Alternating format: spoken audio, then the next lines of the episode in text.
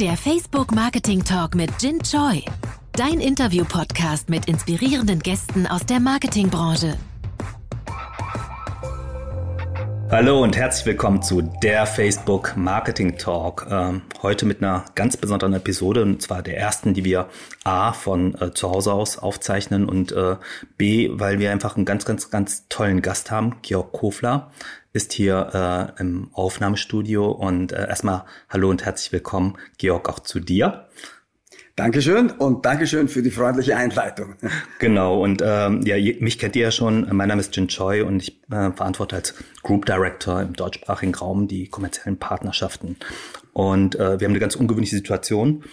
A, ähm, Covid-19 trifft uns alle. Da gehen wir auch gleich auch thematisch mal drauf ein. Und äh, das Besondere ist halt, dass wir heute natürlich mit Georg äh, einen Giganten unter den deutschen Medienunternehmern hier im Studio haben und äh, uns natürlich auch inhaltlich über Marketing-Themen austauschen werden. Ähm, aber erstmal hoffen wir beide, glaube ich, dass ihr da draußen alle in Sicherheit seid und gesund seid und äh, diese Zeit, die durchaus vor der Herausforderung ist, gut übersteht. Lieber Georg, äh, erstmal auch, auch an dich die Frage, wie geht es dir denn? Ja, Gott sei Dank gut. Äh, ich bin gesund und munter, ähm, äh, sitze ähm, in meinem Homeoffice äh, in Bayern. Äh, ähm, Wetter ist auch gut und ich bin frohen Mutes. Sehr, sehr gut, das ist schön zu hören. Ähm, ich finde das ja von, vom Energielevel, wir sind ja jetzt schon in Woche fünf. Ich glaube, wenn der Podcast jetzt ausgestrahlt wird, dürften wir in Woche äh, 6, 7, 8 sein. Ähm, das ist äh, auch eine spezifische Situation. Wie, wie, wie hältst du dich fit? Ja, sehr bewusst, ja, sehr bewusst mit äh, jeden Tag äh, fast einer Stunde Sport. Ich gehe auch in die frische Luft. In Bayern dürfen wir das ja. Ähm, ähm, Mountainbike fahren ähm, geht auch. Ähm, und dann habe ich eben ähm, äh, geistige ähm, Nahrung und Inspiration durch viele äh, Calls und Gespräche, Videokonferenzen, ähm, die interessanterweise, finde ich, auch häufig fokussierter sind, als äh, wenn man sich irgendwo zum Lunch trifft oder so. Also ich, mir geht es gerade so, dass alles äh, ja, in einer gewissen Verdichtung stattfindet, äh, äh was Kommunikation äh, anbetrifft. Und das empfinde ich als äh, angenehm und inspirierend. Sehr, sehr gut. Ähm, du, mir geht's genauso. Ich finde, äh, man muss viel, viel fokussierter sein, weil diese Verbindung über diese VC-Situation, die wir sie jetzt auch haben, mhm. äh, natürlich eine sehr spezielle ist. Bevor wir in die ganzen Themen reingehen, äh, die meisten Leute kennen äh, dich vermutlich aus Höhle der Löwen. Ähm, wir kennen uns schon eine ganze Weile länger. Äh, du hast wirklich über 30 Jahre fast in der Industrie ähm, deutsche Mediengeschichte, internationale Mediengeschichte geschrieben. Ähm, ich würde einfach mal vorschlagen, dass wir so die Themenbereiche einkreisen und, und uns dann durchrobben, weil du ja, hast gar nicht so ja. viel zu erzählen, ja. Mhm. äh, da sind wir ganz gespannt. Erstmal mhm. ähm, so die, die, das ganze Thema Unternehmertum und dein un, mhm. ähm, un, un, unglaublich äh, starkes Gespür für Business Opportunities. Das finde ich sehr, sehr auffällig. Das wäre so ein Thema, äh, was mhm. ich spannend fände, mit dir zu vertiefen. Das zweite wäre ähm, deine visionäre Kraft. Ähm, du bist nach äh, jahrelanger Abstinenz aus dem Mediengeschäft mit äh, Social Chain und Glow wieder voll im Epizentrum äh, eingestiegen, ja, und gestaltest den Markt wieder. Und natürlich haben wir auch aktuelle Themen, die Unternehmer und Unternehmen vor große Herausforderungen stellen. Und das wären so diese Bereiche. Hm? Georg Kofler als Unternehmer, Manager, Investor und auch äh, ja Juror bei der Höhle der Löwen. Ja, mhm. du stammst aus einer Arbeiterfamilie und bist äh, ja wie gesagt äh, sensationell erfolgreich geworden. Das finde vermutlich nicht nur ich faszinierend, sondern auch die Zuhörer. Wie hast du das geschafft? Äh, kannst du da einfach mal über dein, deine jungen Jahre erzählen und äh, wie das alles so passiert ist?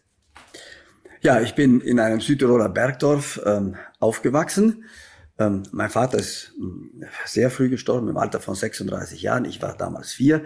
Meine Mutter hat uns dann als Näherin in einer Lodenfabrik durchgebracht ähm, und hat uns alle drei, wir waren drei Kinder, äh, hier zum Studieren, wie das bei uns heißt, zum Studieren geschickt. Also studieren ist dann auch schon, wenn du ins Gymnasium gehst. Ich hab, bin dann an die äh, Universität Wien äh, gegangen nach dem Abitur und, und habe dort Publizistik und Kommunikationswissenschaft studiert und ich wusste eigentlich schon so mit 18, 19, dass ich Journalist werden möchte. Mein Traumberuf war Wirtschaftsjournalist bei der Süddeutschen Zeitung du musst wissen, in Südtirol, ähm, Südtirol ist ja ein, ein, ein ganz schönes und begnadetes Stück Land, aber äh, es gibt auch eine gewisse Enge, wenn man nur da lebt, ja. Und für mich waren die deutschen Zeitungen immer so Fenster zur größeren Welt und ich hatte das Bedürfnis, meinen Horizont über den Alpenhauptkamm Kamm auszudehnen und deswegen bin ich auch nicht nach Innsbruck, sondern nach Wien zum Studieren gegangen und so kam ich also in das ganze äh, in den Bereich Kommunikation, Marketing, Medien ähm, über das Studium hinein. Ähm, und das hat dann also quasi mein ganzes Berufsleben mich begleitet. Das ist ja, ähm, woher kam diese Neugier, über diesen Alpenkamm zu schauen? Ich finde, das ist gleich formuliert. Ja, weil ja. mich das einfach fasziniert hat. Ja, mir war das ein bisschen zu eng. Ähm, du musst wissen, in den Südtiroler Bergdörfern ähm, ist es ja wirklich von der Natur her schön, aber es ist schon eine gewisse geistige Enge da. Ja, und ähm, das habe ich gespürt, weil ich ähm, so mit elf in ein ähm, äh, Knabenseminar, in ein Internat, diözesanes Knabenseminar Vincentinum zu Brixen äh, kam, weil meine Mutter äh, alles dran gesetzt hat, äh, hier, dass ich dann als Ältester auch studieren könnte. Ähm, und ähm, äh, so, und das war schon mal ein bisschen Stadt. Und wenn ich dann in unser Dorf zurückkam, dann war ich schon quasi mit zwölf oder dreizehn der Student, der ein bisschen aus der großen, weiten Welt zurückkam. und, und, und für, äh, für mich äh, hat sie, war das dann immer so eine, ja, eine, eine gewisse Neugier weiter hinauszuschauen. Ich hatte mich auch in diesem Vincentinum, das ja äh, so ein, ein katholisches Internat mit einem sehr regulierten Tagesablauf war, da habe ich mich schon eingeengt gefühlt, ja. Und ich habe, glaube ich, so in mir so eine gewisse äh, Revoluzer-Natur, ja, ähm, die gerne ausbricht aus äh, bestehenden Grenzen und ähm, daher habe ich eben Spiegel gelesen und Süddeutsche Zeitung und Frankfurter Allgemeine gelesen, schon mit 16, 17. Das haben nicht viele gemacht in meiner Generation, aber das hat mich dann eben fasziniert. Das ist äh, super spannend zu hören über den jungen Kofler, wie er so war. Deine ersten professionellen Sprünge, also von der Publizistik und vom journalistischen Interesse und auch dem wirtschaftlichen Interesse. Mhm. Was waren deine ersten Schritte? Ja, ich, ich wurde wissenschaftlicher Mitarbeiter an der Universität in Trier, habe mich dort beschäftigt mit dem damals neu aufkommenden Kabel- und Satellitenfernsehen und wie diese neuen Technologien die Medienpolitik verändern würden im europäischen Vergleich. Das war das Thema äh, meiner Arbeit und so bin ich natürlich auf viele äh, hier Konferenzen gefahren, habe äh, die großen äh, Medienzampanos äh, gesehen und habe festgestellt, verflixt, ich bin als Wissenschaftler immer hinten dran. Ja? Ich analysiere etwas, was vor einem halben Jahr stattgefunden hat und, und in der Zwischenzeit entwickeln sich die Dinge schon weiter und da wuchs in mir das Bedürfnis, nicht nur auf der Zuschauer, Zuschauerbank ähm, zu sitzen als Wissenschaftler, sondern direkt mit aufs Spielfeld ähm, äh, zu gehen, ja, äh, und eben nicht mehr zu analysieren, ob der Verteidiger von links nach rechts läuft und warum, sondern ich wollte selber von links nach rechts laufen und deswegen reifte in mir der Entschluss, ähm, an der Uni zu kündigen und mir einen äh, Einstieg zu verschaffen ähm, in, äh, in die Medienpraxis. Ähm, so, und da hatte ich großes Glück. Ich habe einige Aufsätze geschrieben und die hat der damalige Generalintendant des ORF, Gerd Bacher, gelesen. Ich kam da quasi in den Pressespiegel des ORF rein und der hat dann das gelesen und, und seinen Assistenten gefragt, ja, sag mal, immer wenn ich was Gescheites lies, da steht der Kofler drunter, wer ist denn das, ja? Und dann wurde ich also zum Gespräch bei ihm eingeladen und wir haben uns nach einer halben Stunde so toll verstanden, ähm, dass ich von ihm spontan ein Angebot äh, bekam und so war ich dann mit 28 Jahren internationaler Referent im Büro des Generalintendanten des österreichischen Rundfunks. Was ja ein gewaltiger, schon als erster Sprung ein gewaltiger Sprung ist. Und äh, sag mal, in diesem Rollenwechsel aus dem Wissenschaftsverständnis heraus rein in eine ähm, stärker managerorientierte oder unternehmerisch orientierte. Was waren deine ersten Learnings oder Key Takeaways? Wie musstest du da quasi ja deine Perspektive zu den Themen ändern? Also es war für mich wie eine Befreiung. Endlich konnte ich handeln, endlich konnte ich aktiv sein und nicht nur warten, äh, quasi sekundär äh, informiert, was die anderen so machen. Ja, auf einmal war ich in der Lage, selber zu beeinflussen und dann auch schon an so einer wichtigen Kommandostelle, ja, also neben dem neben dem Chefkommandanten, ja, und ich musste mich da gar nicht äh, hier groß einstellen. Das ging, das ging quasi von alleine, ja. Ähm, äh, ich habe mich da hineingelebt, sofort in diese in diesen Aktivitätslevel, auch in diesen Adrenalinlevel, ja, das war ja nicht so ganz selbstverständlich, wenn man da gleich in die Chefetage da kommt und von lauter erfahrenen äh, hier Medienmanagern hier umgeben ist und sich da ja auch behaupten muss. Ja, ähm, ähm, also das ist mir alles ganz leicht gefallen. Ich habe mit Gerd Bacher ähm, äh, ein geradezu symbiotisches Verhältnis ähm, hier entwickelt. Ich habe Reden für ihn geschrieben. Das war damals eine große Herausforderung, weil er einer der bekanntesten Redner im deutschsprachigen Raum war und auch sehr, sehr hohe Ansprüche hatte. Ja, mhm. aber das ähm, habe ich, glaube ich, sehr ordentlich gemacht und wir haben das, ähm, wir haben uns da also wirklich aneinander gewöhnt und äh, äh, als er dann abgewählt wurde von einer ähm, Mehrheit äh, der damals SPÖ, also Sozialistischen Partei Österreichs, im Aufsichtsrat des ORF, da war ich so empört, dass ich Stante Bede gekündigt habe. Wahnsinn, also auch da schon mit einer äh, gewissen Konsequenz versehen, auf Situationen zu reagieren, was äh, mhm. meines Erachtens dich unheimlich als Unternehmer auszeichnet, dass du mhm. wirklich äh, im ursprünglichsten Sinne auch äh, unternimmst. Ähm, mhm. ähm, Du hast dann, wenn ich richtig informiert bin, bereits mit 31 Jahren sehr große Herausforderungen unternehmerische gehabt und dich denen auch gestellt. Ähm, ich glaube, das war äh, in diesem jungen Alter, als du die äh, Pro7 ähm, gerettet hast, saniert hast und zur Sendergruppe aufgebaut hast. Ähm, du hast ein sehr, ist das korrekt? Warst du da 31 Jahre alt? Ja, ja, ich habe ja gekündigt beim ORF und dann hat mich äh, der Leo Kirch angerufen und ähm, äh, hat mich gefragt, ob ich sein äh, Bürochef, so hieß das damals, werden würde.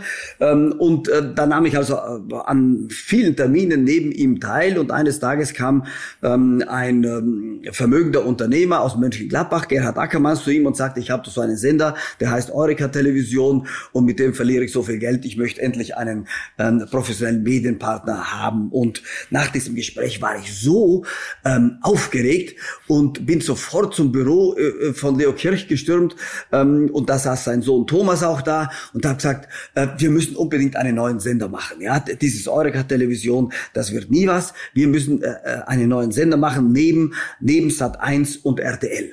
Dann habe ich gesagt, ja, aber der, alle Experten sagen ja, neben RTL und Sat 1 gibt es keine Chance für einen dritten Privatsender in Deutschland.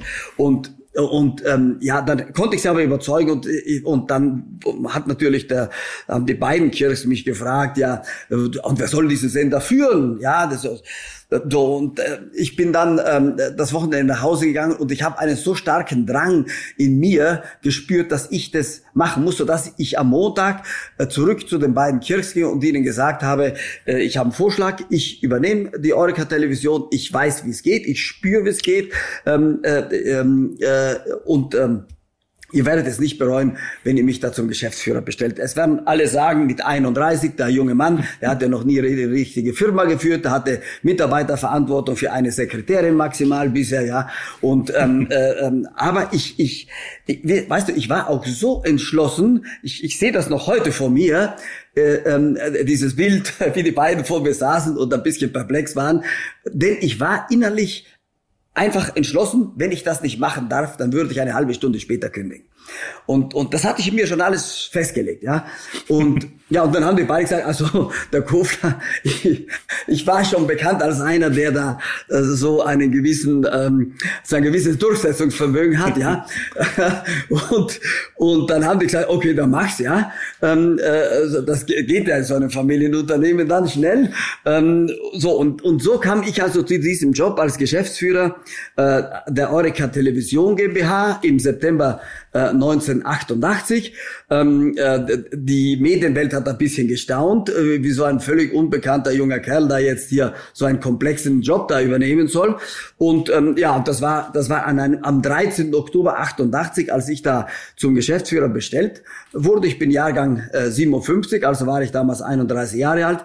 Ähm, ja, und dann habe ich eben die Firma so schnell umgebaut, dass äh, auch alle ein bisschen gestaunt haben. Ich bin nämlich dann äh, drei Monate später, also weniger als drei Monate später, am 1. Januar ähm, ähm, 1988, äh, 1989 mit einem neuen Sender auf Sendung gegangen und der Name dieses Senders war ProSieben. Was ein wahnsinniges Tempo ist. Ähm, wie haben sich deine unternehmerischen äh, Handlungsprinzipien damals herausgearbeitet? Was waren deine Prioritäten? Ich meine, eine Riesenaufgabe, so sagst du selbst. Das war ein äh, sehr dynamischer Markt und äh, eine. Marktentwicklung, äh, wo man auch Neuland äh, betreten hat. Ähm, wie, Uncharted Waters, sagt man da im ja, ja. angloamerikanischen. Ja. Wie, äh, wie hast du in diesen Uncharted Waters als Kapitän manövriert? Du ohne groß zu überlegen, ja, mit Gefühl, mit Bauchgefühl. Ich wusste, ähm, ich werde ernährt von der Werbewirtschaft, also habe ich die Werbekunden selber besucht, die Agenturen besucht. Und das Zweite war, ich hatte so schon eine Grundausbildung im Programm. Ja, ähm, ich kannte natürlich ähm, äh, die Kirchlibrary besonders gut. Ich wusste, welche Serien, welche Filme da waren. Und meine Vorstellung war ja ganz einfach: Die Deutschen sollen um 20:15 Uhr bei ProSieben immer einen guten Film sehen können.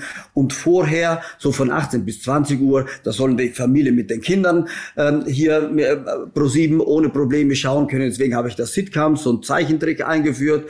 Also Programm für die Familie vorher, dann Filme nachher, am Abend äh, Action-Serien, Starsky Hutch und sowas. Also ich hatte so ein Grundschema schon im Kopf ähm, ähm, und, äh, und die Organisation und so, die habe ich einfach aus dem Bauchgefühl gemacht. Ähm, hab, äh, musste ja von 160 Leuten 120 entlassen, ähm, habe das auch innerhalb von vier Wochen durchgezogen ähm, äh, und ähm, äh, alles im, im, im, ähm, im Beisein des Betriebsratsvorsitzenden. Ähm, ja, und ich, ich muss, ich habe da keine großen Prioritäten gesetzt. Ähm, äh, für mich, das ergab sich quasi aus dem, ach, ja, aus dem Impuls und aus dem Moment heraus. Ich wusste, ich brauche Werbeeinnahmen, also musste zu den Werbekunden fahren. Ich wusste, ich musste, die haben viel gefragt, also musste ich denen mein Programmkonzept und die Programmphilosophie von Pro7 erklären. Ähm, das war ja eigentlich meine beste Grundausbildung, ja. So, und dann bin ich nach Hause gekommen und wusste, äh, das kann klappen und ähm, und dann haben wir drauf losgesendet. Und dann haben wir gesehen, welche Ratings erzielen wir um 17 Uhr, um 18 Uhr, um 22 Uhr. Und dann habe ich wieder reagiert ähm, und ähm, versucht, äh, unseren Sende, äh, unser, unsere Programm, äh, hier Programmablauf zu verbessern. Habe Leute eingestellt, wo ich das Gefühl hatte, die verstehen was vom Programm ähm, äh, und äh, habe eine Werbevermarktungskampagne gegründet, ähm, äh, weil ich das Gefühl hatte, das müssen wir selber beherrschen, nicht mit irgendwelchen Außendienstlern oder sowas rumlaufen. Ähm, also ich muss gestehen, ich habe das weitgehend impulsiv und auch auch ohne irgendwelche Außenberatung gemacht. Das äh, glaube ich dir aufs Wort und die Energie spüre ich auch. Aber äh, ja. du, in unseren Gesprächen, die wir auch ähm, ähm, immer wieder schon seit einigen Jahren äh, haben und hatten, äh, fand ich mal faszinierend, dass du gleichzeitig aber auch ein, äh, also neben dieser Macherqualität, wo du dich, äh, wo du auch hohe Durchsetzungsfähigkeit und Kraft hast, äh, dass du aber auch ein super Gespür für Teams und Leute hast. Äh, war das schon damals so? Äh, achtest du bewusst drauf? Äh, wie führst du da, äh, sag ich mal, Unternehmen auch in Bezug auf das Team? Ach, da habe ich, da habe ich natürlich ähm, äh, auch über die Zeit viel dazugelernt. Ähm, äh, am Anfang bin ich allen super positiv gegenübergetreten. Also ähm, mache ich auch heute noch. Ja, viele treten ja neuen Leuten eher mit einem Misstrauensvorschuss gegenüber. Ich, ich trete ihnen immer noch mit einem Vertrauensvorschuss gegenüber. Das hat den Vorteil, dass man Leute schneller begeistern und vereinnahmen kann und den Nachteil, dass man weniger kritisch ist, ja, ähm, äh, und dann immer wieder mal Fehler macht. Natürlich habe ich auch eine Menge falscher Leute eingestellt und die dann allerdings auch ehrlicherweise wieder schnell ausgestellt und dann bleiben immer einige übrig, wo man das Gefühl hat, ach, die rufe ich heute Morgen, die rufe ich eigentlich jeden Tag gerne an, weil da eine positive Energie zurückkommt, weil, weil, weil ich mich äh, bei denen auch verstanden fühle und die sich von mir verstanden fühlen. Und wir quasi eine Art Abenteuergemeinschaft bilden. Ja, Unternehmertum ist für mich auch ein Abenteuer. Ne, ist vor allem ein Abenteuer, weil man sich ja in, in unbekannte Gefilde bewegt. Äh, äh, äh, man bewegt, man sucht neue Wege, ähm, wo, wo wenig Erfahrung vielleicht auch bisher da ist, ja. Und deswegen fühlen sich da ja man, die meisten Leute fühlen sich da ja unsicher, ja. Die meisten Leute ähm, fühlen sich von Unsicherheit und Risiko bedroht. Und dann gibt es eine kleine ja, eine echt ganz kleine Minderheit, glaube ich, ja, die ähm, durch Risiken und, ähm, und Unsicherheiten eher gereizt werden, herausgefordert werden. Und zu der Truppe äh, gehöre ich eben auch. Ähm, äh, ich habe da eigentlich fast vor nichts Angst und äh, und, und ich finde das Leben spannender, äh, wenn ich Risiken habe. Ja, deswegen sage ich auch, mir ist lieber in meiner ganzen Vermögensanlage irgendwie ein, ein, ein, ein ausgewogener Mix an Unsicherheiten als ein Mix an Sicherheiten. Ja, und, ähm, und da, und so will ich auch die Leute an meiner Seite haben. Ja, Leute, die Freude am Gestalten haben, die Freude am Geschäft haben, die Freude am Risiko haben und die auch mutig sind und die, äh, eine, eine Abenteurergemeinschaft muss ja auch ähm, ähm, ständig einsatzbereit sein und, und Freude an diesem Einsatz haben und nicht diese 9-to-5-Mentalität haben, äh, sondern wenn es darauf ankommt, dann eben mal ein Wochenende durcharbeiten. Und das findet man dann auch gar nicht schlimm, äh, weil man ja, äh, ja ein Abenteuer zu bestehen hat und, und das ein abwechslungsreiches Leben ermöglicht. Das glaube ich dir auch um hier aufs Wort. Die Energie und die Power hast du wahrscheinlich damals schon mitgebracht und mhm. äh, deine Abenteurertruppe. Das ist ja fast wie eine Superheldengeschichte, ja. Äh, man sucht sich verschiedene Fähigkeiten, um hier ein super Team zu bilden ja. und Abenteuer zu leben. Ähm, Nochmal zurück auf ähm, deine professionellen Sprünge, die du damals gemacht hast. Also du hast das eben so salopp erzählt, ja. Da habe ich ein bisschen Programm gemacht, dann habe ich ja, ja, das war ja ein werbefinanziertes Modell äh, und dann äh, habe ich mir ein paar Experten noch äh, und ich kannte die Library von Kirch. Das äh, erzählst du dahin. Das sind ja unglaublich breite, komplexe Sachgebiete, ja. ja, ja. Und äh, das war ja damals auch noch im Aufbau. Das äh, klingt so spielerisch. Bist du da wirklich einfach so entspannt reingegangen und hast auf das Wesentliche geachtet? Wie hast du dir, heute würde man sagen, wie hast du die Skills drauf geschafft? Ja, ich, ich glaube, die hatte ich irgendwie äh, schon äh, in mir, so wie eine, so wie eine DNA. Ja, ich habe immer gestaunt, ähm, äh, wie lange die Aufsichtsratssitzungen bei Sat 1 brauchen und was die für Kohle versenken. Ja, und ähm, äh, wie bürokratisch sich dann diese großen Medienunternehmen hier entwickeln.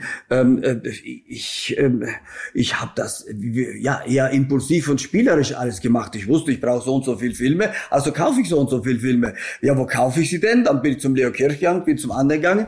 Ich wusste dann ja auch, ähm, wie viel kann ich einnehmen und, und, und dann habe ich eben gesagt den Freunden, ich kann so und so viel bezahlen. Ja, haben natürlich meinen Gewinn mit eingerechnet.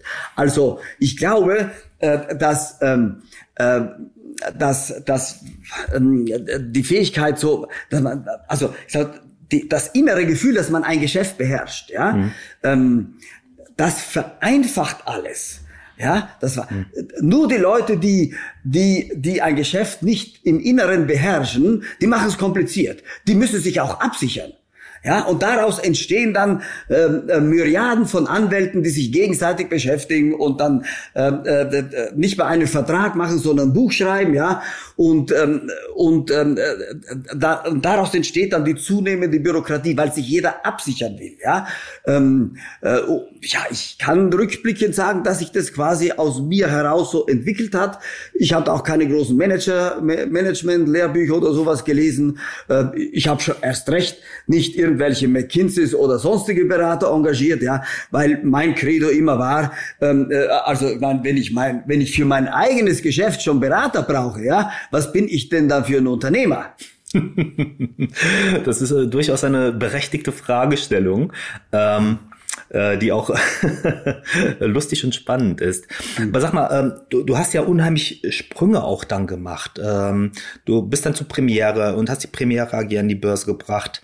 Äh, dann hast du äh, äh, ähm, nebenbei auch äh, das deutsche Teleshopping erfunden. Woher kamen mhm. diese Impulse? War das intrinsisch aus dir herausgetrieben? Hat dich jemand inspiriert? Hast du dich am Markt informiert? Mhm. Wie, wie, wie, wie hat diese unfassbar schnelle unternehmerische Entwicklung stattgefunden? Ja, ähm, ähm, wir waren ja mit dem Privatfernsehen in den 90er Jahren in einem aufbrechenden Markt. Es kam noch ähm, die deutsche Vereinigung dazu, die unseren Markt nochmal um äh, die neuen Bundesländer, wie es damals hieß, ja quasi um ein Fünftel vergrößert hat. Ähm, äh, Kabelfernsehen, Satellitenfernsehen hat sich dann auch mit äh, äh, enormem Tempo entwickelt und unsere Einnahmen damit auch. Ähm, äh, ich habe dann ja ähm, äh, Rupert Murdoch getroffen und der hat mich fasziniert ähm, äh, dadurch, dass er immer so in Börsen- und Kapitalmarktkategorien mitgedacht hat und ich kam dann zu Kirch nach Hause und habe gesagt, wir müssen ProSieben an die Börse bringen. Der Murdoch macht das ja auch und ähm, und so habe ich also äh, die ProSieben Media AG äh, als erstes großes Medienunternehmen in Deutschland an die Börse gebracht am 7.7.1997 äh, ähm, und weil ich als ProSieben-Chef natürlich viele amerikanische Filme und Serien gekauft habe, war ich auch öfter in New York und in Los Angeles, um das US-Fernsehen äh, zu studieren. Das war für mich damals schon die Zukunft. Das war klar, die sind uns zwei, drei, vier Jahre voraus. Und, ähm, und da habe ich eben das Teleshopping entdeckt, ja, und war das so begeistert von dieser Interaktivität, ja, da, und auch wie günstig die äh, das Fernsehen produziert haben. Ja, ich kam äh, von der europäischen Tradition, da hast du ein großes Studio mit Scheinwerfern und fünf Kameraleuten und, und, und. Und da war einfach eine Kamera in einem Raum. Dahinter war das Callcenter und die Moderatorin stand an einem kleinen Tisch vorne, hat einen Scheinwerfer auf sich gerichtet, hielt ein Goldkettchen ähm, hier in die Kamera und, und dann, danach haben äh, 2000 Leute angerufen. Ja, Das hat mich einfach fasziniert und ich habe von dort aus Tante Pede, meinen Hauptgesellschafter Kirch, angerufen und gesagt, wir müssen Teleshopping machen in Deutschland. Ja, Ich habe das nicht erfunden. Ich habe das da gesehen und gedacht, ich muss das unbedingt in Deutschland machen. Ja, und so habe ich da eben diese Firma HOT, Hot Home Order Television gegründet. Ähm, es hat eine äh, lange Zeit gedauert, bis wir live senden durften, fast zwei Jahre. Ähm, äh, und da, da haben wir natürlich erstmal 50 Millionen D-Mark damals versenkt, versendet, ja, weil, weil äh, äh, äh, das Live-Moment bei, beim Teleshopping natürlich äh, ausschlaggebend für den Erfolg und für die Faszination ist.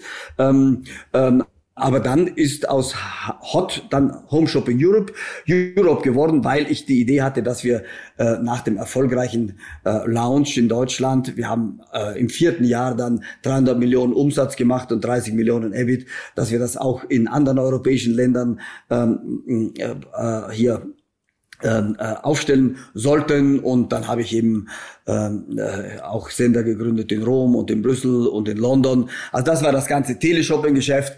Und ähm, als das alles so im Fluss war, bin ich aus ProSieben ausgestiegen ähm, äh, und wollte mich ganz dem Teleshopping äh, widmen, bis eines Tages mich Leo Kirch angerufen hat gesagt, Georg, du musst Premiere machen, äh, das ist jetzt ein ernster Fall. Ähm, und da habe ich ihm gesagt, scherzhaft, also Leo, ich habe mich doch immer ordentlich benommen, ja, äh, warum drohst du mir sowas an? ja.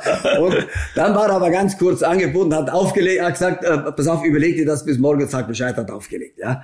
Und dann wusste ich, es ist wirklich ernst, ja.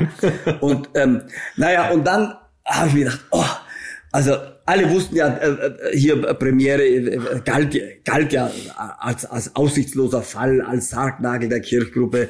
Und, ähm, und ich habe, also ich, ich, ich, ich konnte da nicht Nein sagen, weil, äh, weil äh, ich mir sonst wie ein Feigling vorgekommen wäre, der der kneift, ja.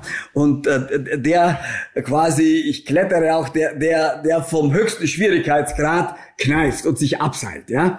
Ähm, und das konnte ich nicht mit mir vereinbaren. Ja? Also habe ich, ohne irgendeine Bilanz zu sehen, ohne ein Businessplan zu sehen, am nächsten Tag, pass auf, ich mache das. Ja? Und ähm, ja, und das wurde dann tatsächlich äh, sehr, sicher also der schwierigste Job meines Lebens ähm, äh, und ähm, ein ganz äh, brutaler äh, Sanierungsjob, aber eben auch, und das muss man lernen, verbunden mit viel Kreativität. Not fördert Kreativität. Das war immer schon so, ja. Und das war bei mir bei Premiere auch so. Und äh, das, die Sanierung gelang und wir konnten eine neue, neue Investoren gewinnen aus dem Private Equity Bereich. Ich habe dann selber auch für meine Verhältnisse sehr viel Geld investiert, ähm, äh, besaß dann 20 Prozent der Anteile von Premiere und äh, drei Jahre nach diesem, äh, nach diesem einen wirklich, ähm, wirklich, äh, also brutalen Sanierungsjahr ähm, ähm, habe ich als äh, CEO und Gesellschafter Premiere an die Börse gebracht mit einem Emissionsvolumen von 1,2 Milliarden Euro, das 15 Mal überzeichnet war. Und das ähm, war schon ähm, auch, äh, sag mal, für meine ähm, optimistischen äh, Sichtweisen ähm, eigentlich ein, ein Traumergebnis. Ähm, und da muss ich sagen, war und bin ich nach wie vor stolz, denn das hätten nicht so viele hingekriegt in dieser Situation. Das glaube ich dir allerdings äh, aufs Wort. Das ist eine äh, unternehmerisch ein, fast einmalige Geschichte in Deutschland, in der deutschen Mediengeschichte. Mhm.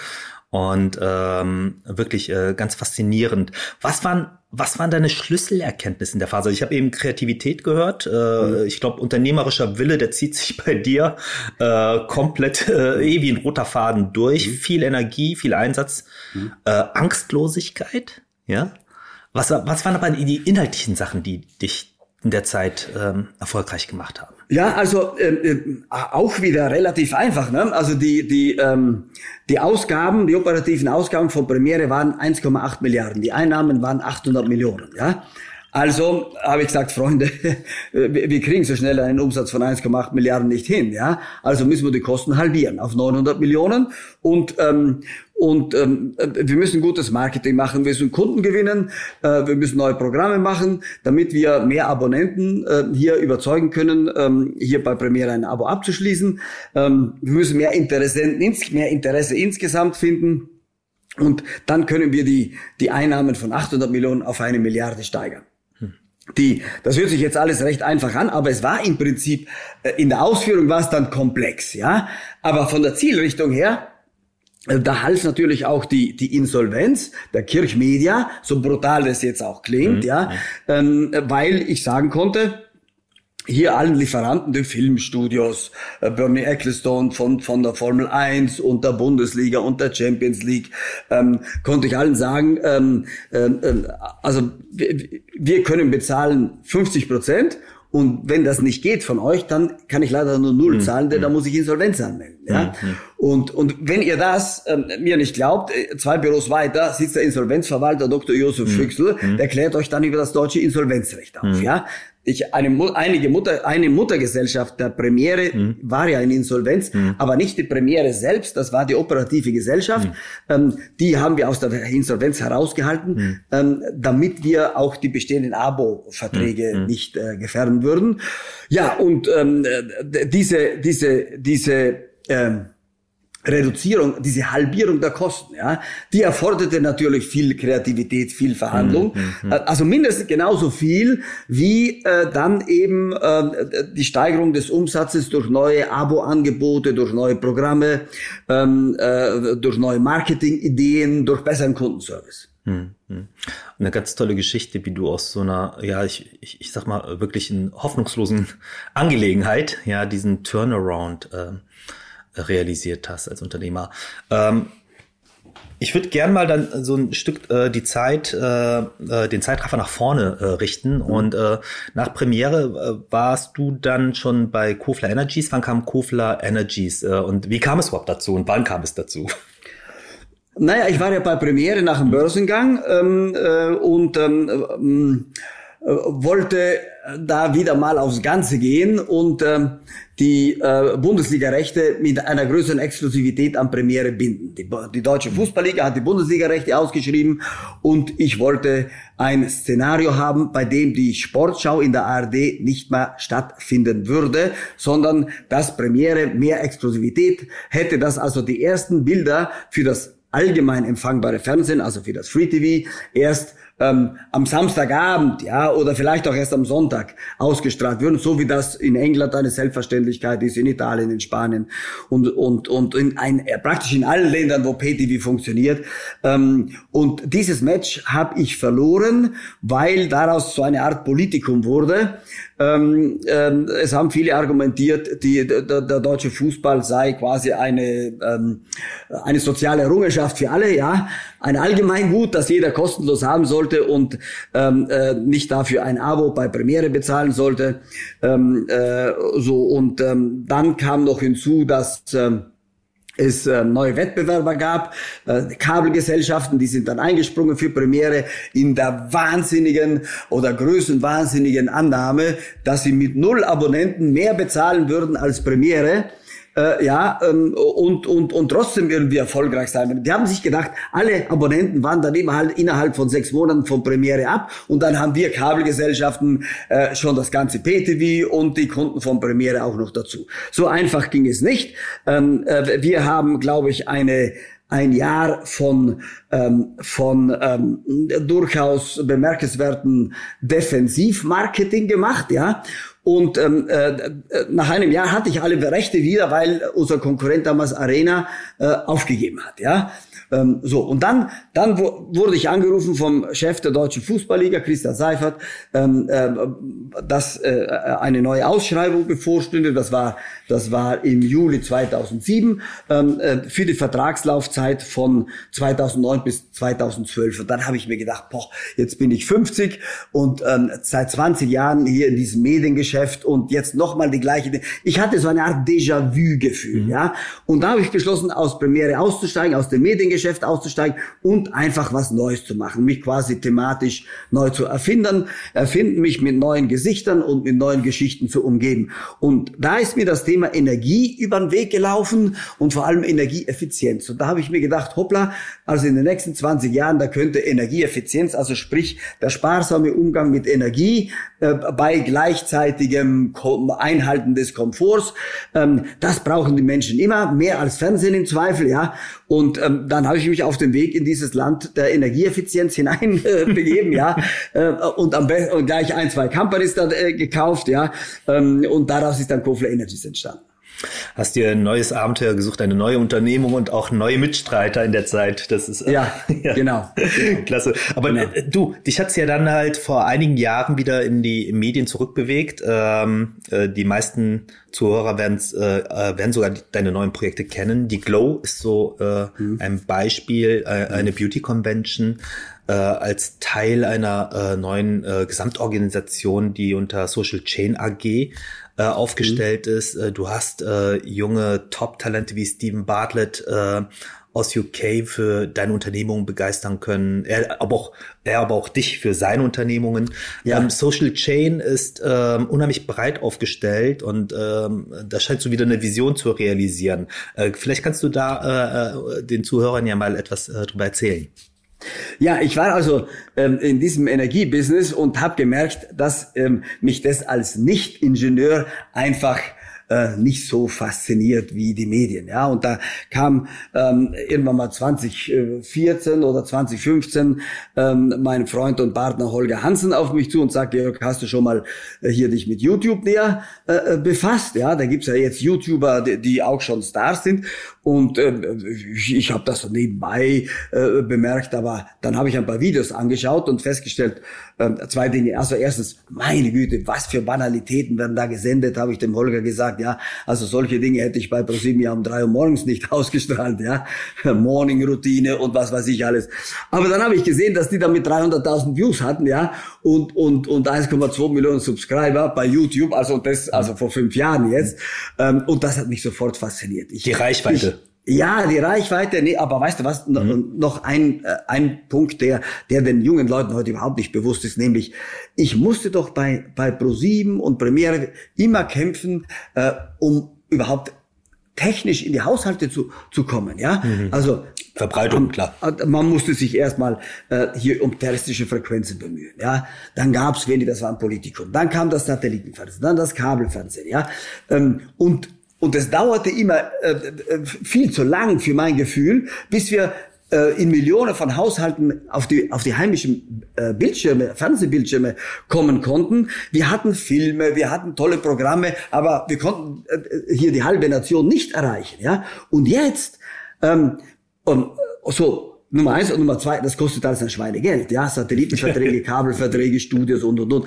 Und jetzt hat mich dann einfach fasziniert dann bei YouTube, dass man da quasi sein eigener Sender sein konnte und nichts für die für die Reichweite bezahlen, also für die technische Verbreitung mhm. bezahlen musste, ja.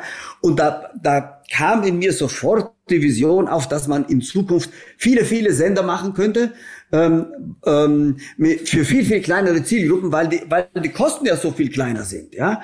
Ähm, und ähm, das war dann ähm, also das neue Faszinosum und ähm, ich habe dann gespürt und das ist ja nichts Neues, aber ähm, äh, äh ich habe mich darauf schnell eingestellt, dass wir ähm, eine Art Neu Innovationszyklus, einen neuen Innovationszyklus der Mediengeschichte haben würden ähm, und ähm, äh, ein, ein, ein, ein neuer Innovationszyklus der Medien bedeutet insgesamt einen Innovationszyklus für Marketing, für Kommunikation, für alles, was in der, in der, im, im breitesten Sinne mit Kommunikationswirtschaft hier zu, zu bezeichnen ist. Und da habe ich entschlossen, äh, mich da wieder ins Medienbusiness hinein zu begeben, so wie damals das Satellitenfernsehen was Neues war, war jetzt eben Social Media was Neues. Und ähm, und äh, das habe ich, äh, jetzt bin ich ja fünf Jahre dabei, also wirklich nicht bereut. Ich habe äh, das Privilegium, eben viele kreative Leute um mich zu haben. Ähm, ich war ja bei ProSieben mit 31 immer einer der Jüngsten, so in der Branche. Jetzt zähle ich natürlich schon zu fortgeschrittenen. also ich sage mal nominal, ja. Alter ist ja erstmal nur eine Nominalaussage, ja. es kommt ja auf das, auf die Seele, auf den Zustand der Seele und auf, auf, auf äh, äh, äh, die, die Einstellung zum Leben ein, an, ja, das ist viel wichtiger als das nominale Alter. Mhm. Ähm, und ähm, ja, und da hatte ich eben ähm, echt das auch Glück, äh, wieder neue Leute und und, und äh, Branchen, ähm, Branchen ähm, Innovatoren und und und ähm, Frontrunner, ja, zu entdecken, wie eben Stephen Bartlett mit seiner Social Chain äh, in Manchester. Das war damals eine äh, kleine Social Media Agentur ähm, ähm, mit 20 Leuten, die mir aber deswegen auffiel, weil die einen Award für Best Social Media Campaign und so weiter nach dem anderen abgeräumt haben. Ähm, so, und dann habe ich die in London getroffen und ähm, konnte dann also investieren. Jetzt sind sie eine 100% Tochter der Social Chain AG. Ähm, und ähm, ich glaube, dass wir also mit Social Chain, die mittlerweile äh, über 200 Leute in Manchester haben, 80 Leute in New York, ähm, äh, ähm, und äh, und äh, zehn in London. Also das ist mittlerweile eine eine große sehr erfreuliche äh, Wachstumsentwicklung äh, äh, geworden, diese, diese ganze Social Chain, Social Media Agency.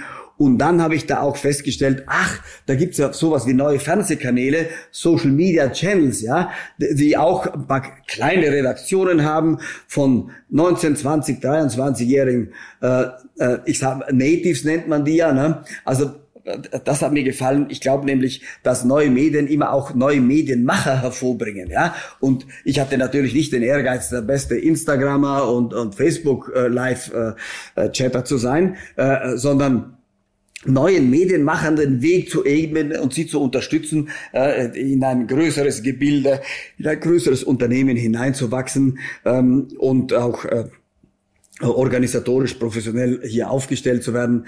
Ähm, äh, so und so ist aus dieser Social Chain Agency eine zweite Gesellschaft noch herausgewachsen. Ähm, äh, wir nennen sie Media Chain, die ähm, eine ganze Reihe von sehr weitreichenden Social Media Kanälen äh, betreibt, ähm, äh, mit insgesamt 80 Millionen Followern äh, auf der ganzen Welt. Die Hälfte in den USA, die Hälfte oder 30 Prozent in Europa, der Rest, der Rest ähm, im, eben im Rest der Welt. Ähm, und das hat mich fasziniert, dass, dass hier quasi neue, neue kleine Fernsehsender entstehen, die von jungen Leuten gemacht werden. Und äh, so hatte ich so finde ich auch ein gewisses Privilegium. In meinem Leben habe ich so ein Lebensgefühl, äh, ein unternehmerisches Lebensgefühl wie im zweiten oder dritten Jahr von ProSieben. Man weiß, ja, dass, dass ähm, diese Medien jetzt funktionieren, dass sie Akzeptanz finden. Man weiß genau, dass die die Zukunft sind, dass sie in den nächsten drei, fünf Jahren weiter wachsen werden. Aber wie sich alles ausdifferenzieren ähm, wird und, und welche neuen Ideen da realisiert werden, welche neuen Business entstehen, das weiß man nicht. Und das finde ich faszinierend. Das ist genau auch die, die nächste Fragestellung, die ich an dich hätte. Also du gehst ja mit unheimlich viel Neugier äh, rein und äh, zum Teil ist auch da in diesem neuen Uncharted das für dich äh, scheinbar ja auch noch nicht alles konkret klar. Aber auf dem Weg dahin, ich habe äh, gesehen, dass ihr AdTech Companies äh, akquiriert habt. Mhm. Ihr habt in Lummerland äh, mhm. investiert. Äh, was sind denn die ähm, naheliegendsten Konzepte, auf die du jetzt im Moment setzt, bevor es dann halt sich tatsächlich, äh, sag ich mal, auf weitere Ebenen überträgt? Na gut, die Grundidee der Social Chain AG besteht ja darin, äh, dass wir einerseits äh, ein Social Media Unternehmen sind und andererseits ein Social Commerce Unternehmen. Deswegen nennen wir es ein integriertes Social Media Unternehmen. Also einfach ausgedrückt, ähm, bei Pro7 habe ich Werbezeiten an, äh, an die großen Werbung treibenden Unternehmen, an Nestle, Procter Gamble und Konsorten verkauft. Die haben ihre Produkte mit den Reichweiten von Pro7 bekannt gemacht und erfolgreich gemacht. Ja, Dann habe ich Telisch habe ich immer schon gedacht, ach, wie toll wäre es, wenn ich nicht nur hier für Nestle Werbung machen würde, sondern auch für eine eigene Marke, ja. Und da hat mich das Teleshopping dahin gebracht, ja. Deswegen hat mich Teleshopping interessiert, weil ich gesehen habe, aha, da kann man quasi mit dem Medium Fernsehen auch eigene Marken schaffen und, und, und das vertreiben an den Endkonsumenten. Also, also die Verbindung von Massenkommunikation und Massendistribution von Marken zum Endkonsumenten. Das hat mich immer schon fasziniert, weil ich äh, immer schon das Gefühl hatte, ein Medienunternehmen, das nur abhängig ist, ja, von den Werbebuchungen dritt, von äh, dritter Parteien, ja, das äh, hat natürlich ein gewisses Klumpenrisiko, ja.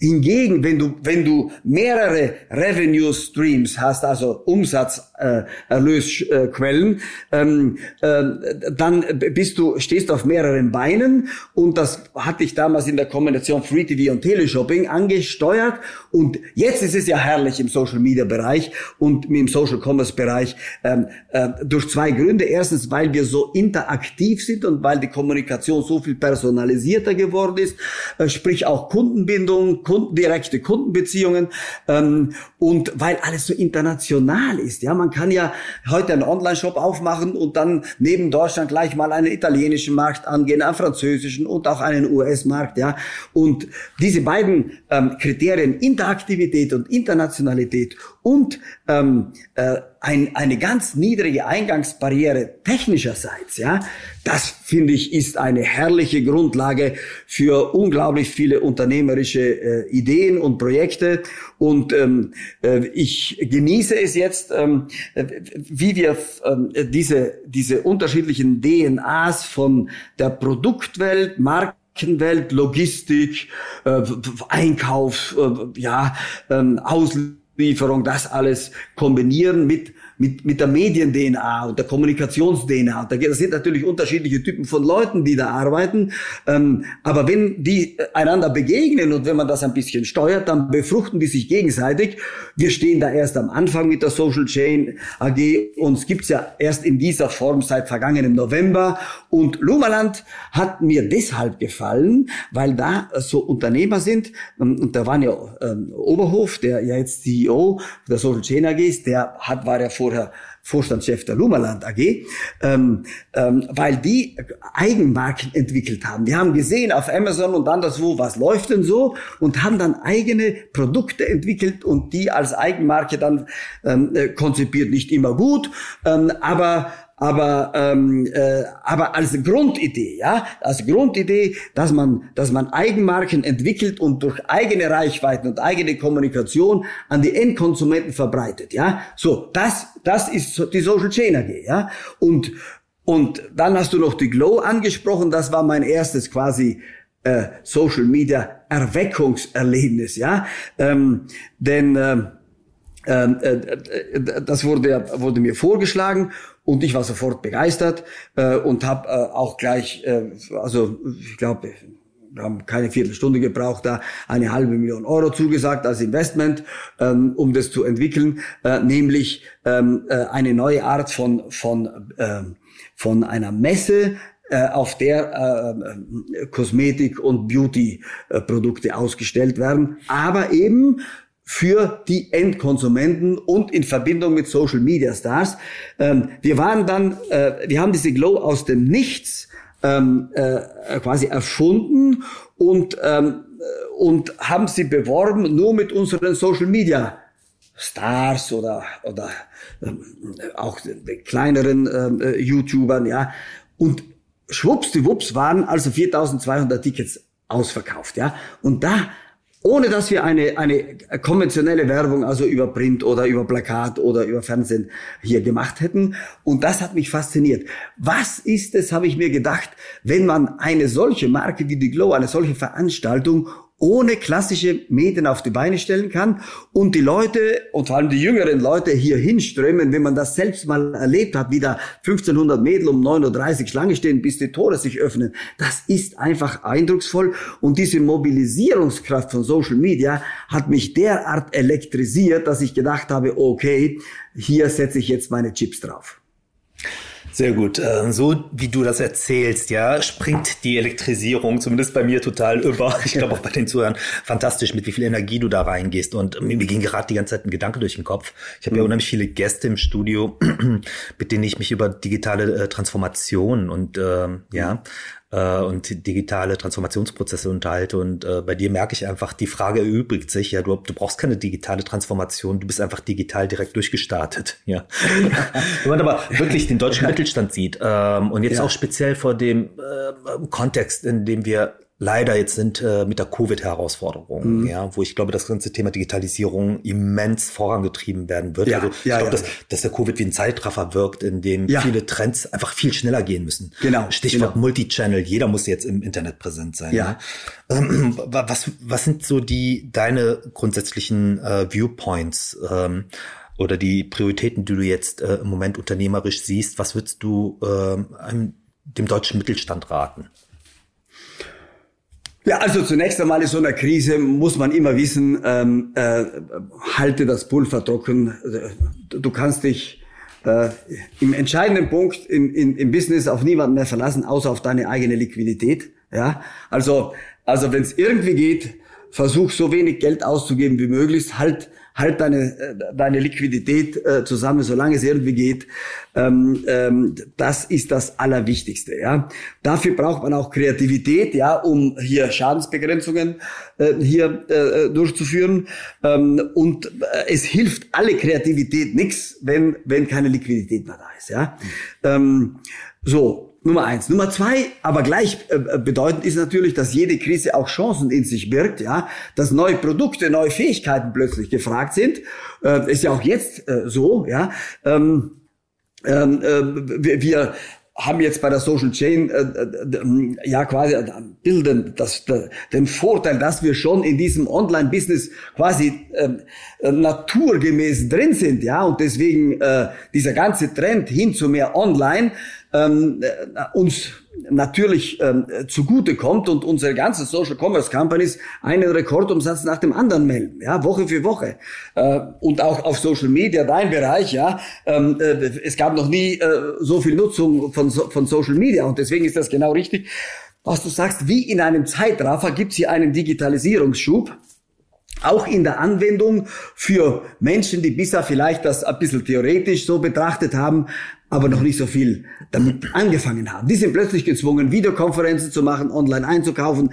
Die finden, die, die finden ähm, auch in diesem Zeitraffer einen schnelleren Zugang äh, zu, zu, zu der gesamten Digitalwirtschaft. Und ich glaube, es gefällt ihnen auch. Vielen wird es gefallen und, und viele sind vielleicht auch ein bisschen stolz, ihre eigenen Trägheitsgesetze hier einfach, einfach mal so schnell überwunden zu haben oder diese Berührungsängste, die man so hat, äh, auch überwunden zu haben, ähm, so dass die Welt nach äh, äh, Corona natürlich stärker digital, äh, digitalisiert sein und digitalisiert bleiben äh, wird. Und ähm, da glaube ich, äh, werden alle, die jetzt in Kommunikation und Marketing äh, denken, jetzt mal in unserer Branche auch einen Vorteil haben, weil sie ähm, viel mehr Resonanz bei Werbekunden und bei Konsumenten für Produkte, die online vertrieben werden und Botschaften, die online vertrieben werden, finden werden.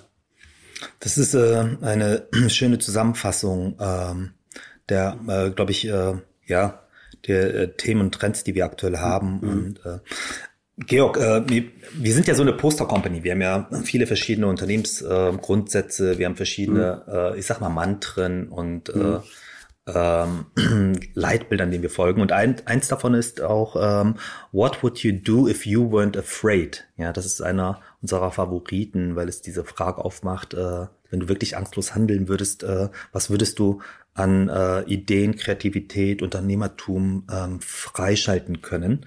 Und ich glaube, wir haben äh, noch nie einen Studiogast hier äh, bei unserer Podcast-Serie gehabt, der das so lebt und verkörpert wie du. Ja, also sensationell. Mhm. Vielen Dank für deine Offenheit, ähm, für ähm, ja die Energie, die du mit einbringst und für die Gestaltungskraft, mit der du Dinge bewegt hast. Ja, vielen Dank, lieber Georg, für das Gespräch. Das hat mir wahnsinnig viel Spaß gemacht. Ich hoffe, dir geht's genauso.